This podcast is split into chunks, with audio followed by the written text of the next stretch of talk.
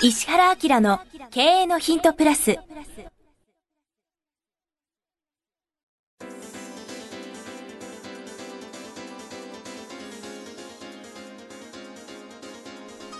ポッドキャスト石原明の経営のヒントプラスは、勝てるビジネスモデルや売れる仕組みの作り方、経営者や起業家が持っておくべき能力とその磨き方、リーダーの育成や強い組織の作り方などについて、経営コンサルタントの石原明が、リスナーの皆様からのご質問に直接お答えする形でお伝えしていく番組です。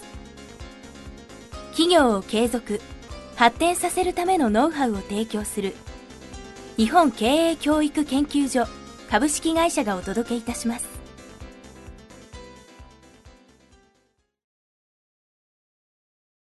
皆さんこんにちは。ナビゲーターの早川洋平です。石原明の経営のヒントプラス、えー今日は第78回お届けします。石原さんよろしくお願いします。はい、よろしくお願いします。さあ、今日はですね、最近増えてきた30代、えー私同じ30代の経営者の方からはい。いただいてます。はい。えー屋根工事業はいの方からいただいてますね。有料でも構わないので、えー音声セミナーを探している中で、えー iTunes でこの番組見つけました。えーしかも無料聞くしかないと思い、毎週楽しみに聞かせていただいて嬉しいね嬉しいですね。はい。そこで質問です。はい。いざ攻めの姿勢に転じようとする際の、えー第一歩目を生み出すちょうどいいバランス感覚を教えていただければと思います。はい。えー具体的にですね、えー大手ハウスメーカーとの屋根工事の請負業を主体として、えー屋根材の販売施工を行っている、えー創業60年、えー屋根材問屋の3代目です。ポッドキャストは思考を広げるため、前回、すべての回を通して、各30回聞くを目標に現在7週目あたりです。あ ありがとうございます。えーもちろん、気になる回はもっと聞いておりますが、この人多分車とかで移動だからいいよね。あーかなりのペースで聞きますね。うん、絶対いいと思うな。このはい。番組配信するときはもっと言ってますね、これ。はい。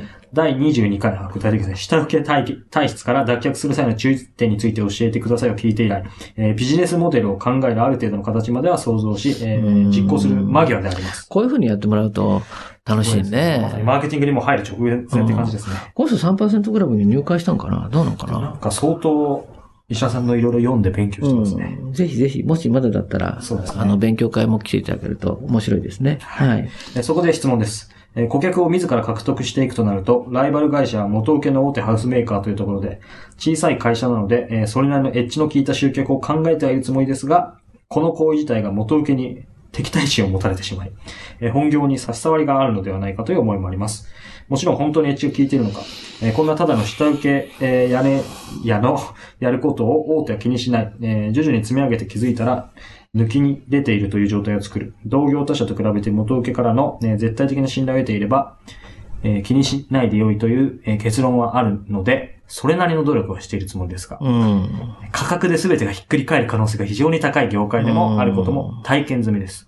えーそれでもなお、えー最初の話ですね。いざ攻めの姿勢に転じようとする際の、えー第一歩目を出すちょうどいいバランス感覚を、えー教えていただければと思いますということですね。うん。これ、あれなのかな？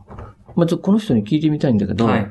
これって屋根の工事を直取るのかな？その新規の住宅の。はないよね。そうですね。これ多分あの、あの、リフォームとか、はい。屋根の吹き替えとかうん。だと思うんだけどね。はいあの、吹き替えだったら面白いんじゃないかな。あ、そうですか。うんというのは。あの、昔、こういう業種で、名古屋の方で、あの、全く同じケースで、あ、そうなんですか。うん、大手の下請けに入って、はい。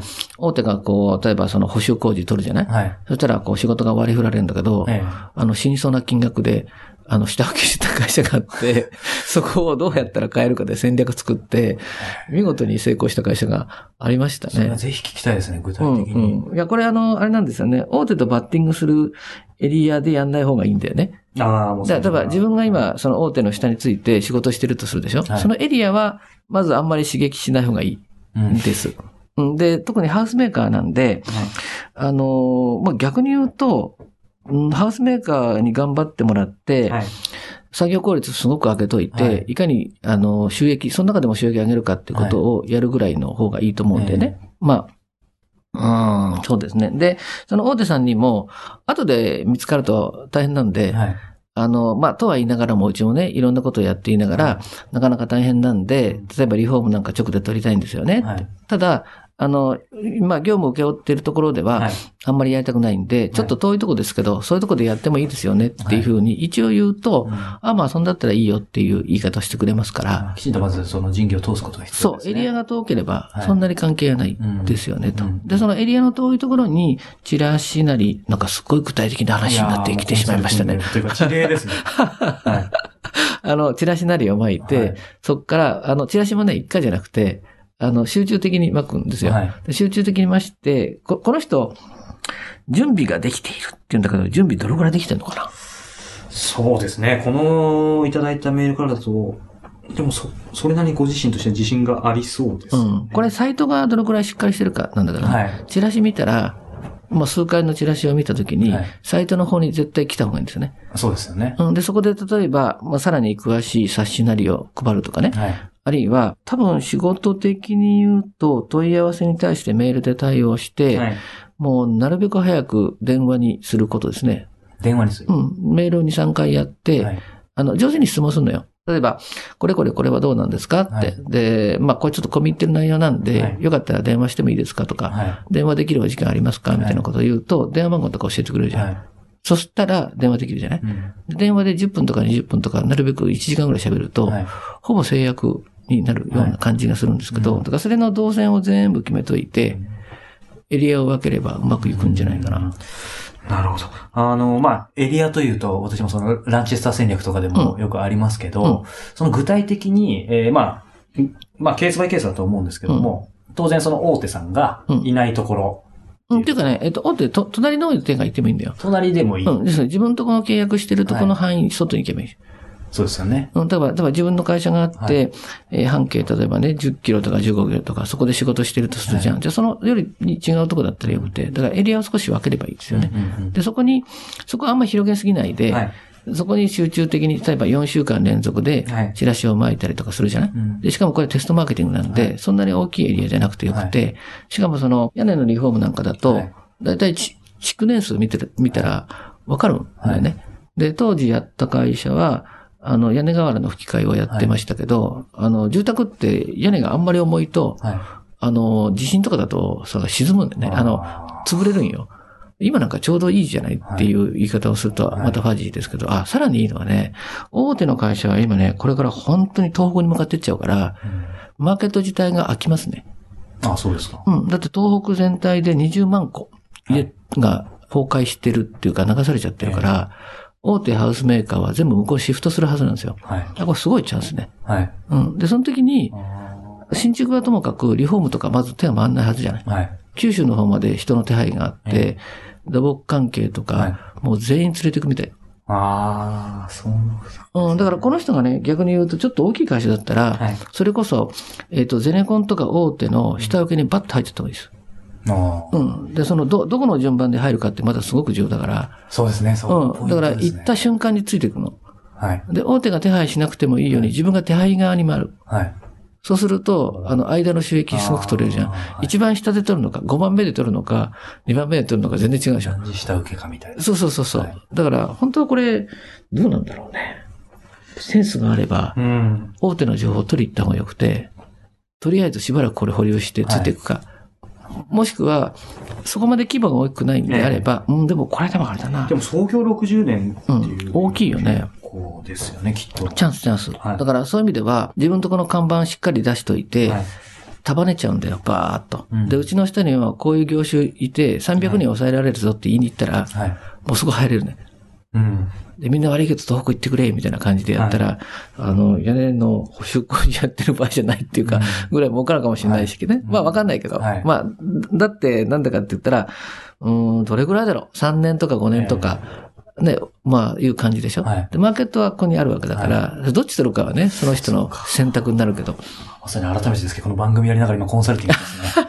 そのチラシのエリア戦略と、あとはまあまさにこのタイそムリーなうそうそうそ形のう。。だいたいコンサルやってるとこんな感じになって、こっち行くか、あっち行くか、こっち行くかとかで、こう、触発されてお互いにわーわー言いながら、興奮してやったりとかする時があるけど、こういう時なんかは、はい。い今なんかの場合だと、うんあの、時が動いてるでしょ？そうですね。うん、事象もいっぱいあるから、どういう選択するかによって結構面白いかな。うん。なるほど。うん。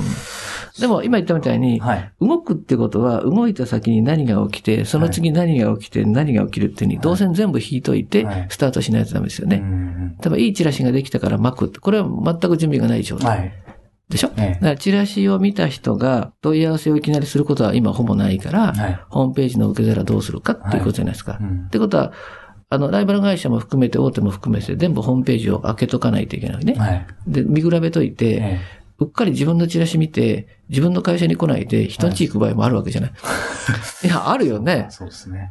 だから今はインターネットの時代だから、そうか、そうですね。触発させた人がどこに動いていくかは、一番、その、いいところに行くわけでしょ？人の、人のというか、他者の役に立っちゃう。あ、もう、あの、そういう会社いっぱいある。山ほどある。うん。だから、少なくともホームページ開けて、そのトップページのバランスとか、はい。そこに対する情報。だって、あ、そうかもしれないってお客さんが思ったら、それを掘り下げたいと思うわけだから、はいそれが自分とか一番ちゃんとできてることだし、はいでそこ、その、じゃあその、さらに情報を加えた方が、どういうふうに問い合わせをしてくるのはいっていうのも、すごくしやすい状況を作ってあげたらいいじゃないですか。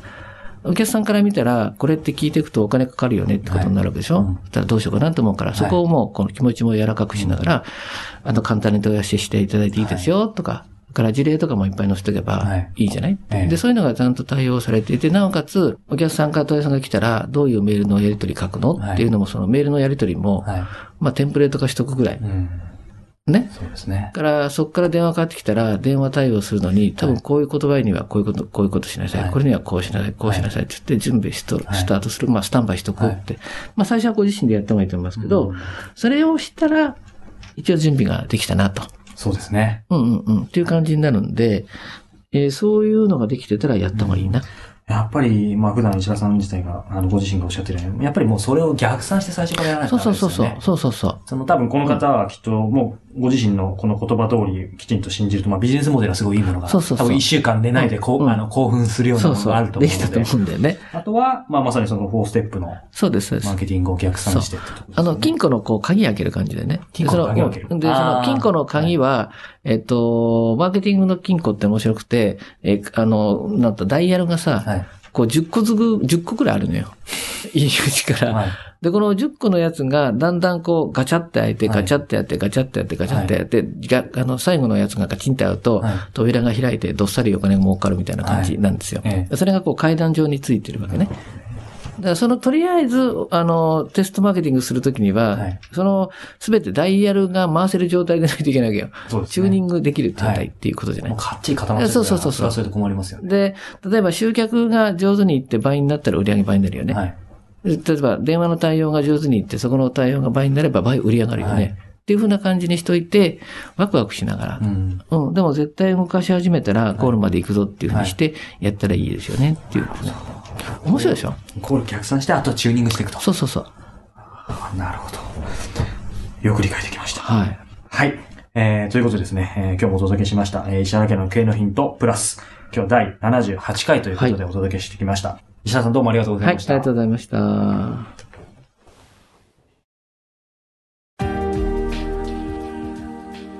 今日のポッドキャストはいかがでしたか？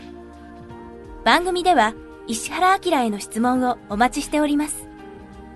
ウェブサイト石原明 .com にあるフォームからお申し込みください。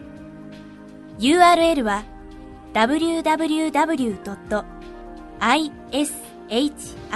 www.ishihara-akira.com www. 石原 -akira.com です。それでは、またお耳にかかりましょう。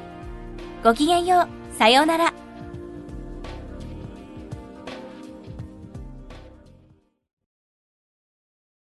この番組は、提供、日本経営教育研究所株式会社、プロデュース、キクタス早川洋平、制作協力、若菜はじめ。ナレーション、岩山千尋によりお送りいたしました。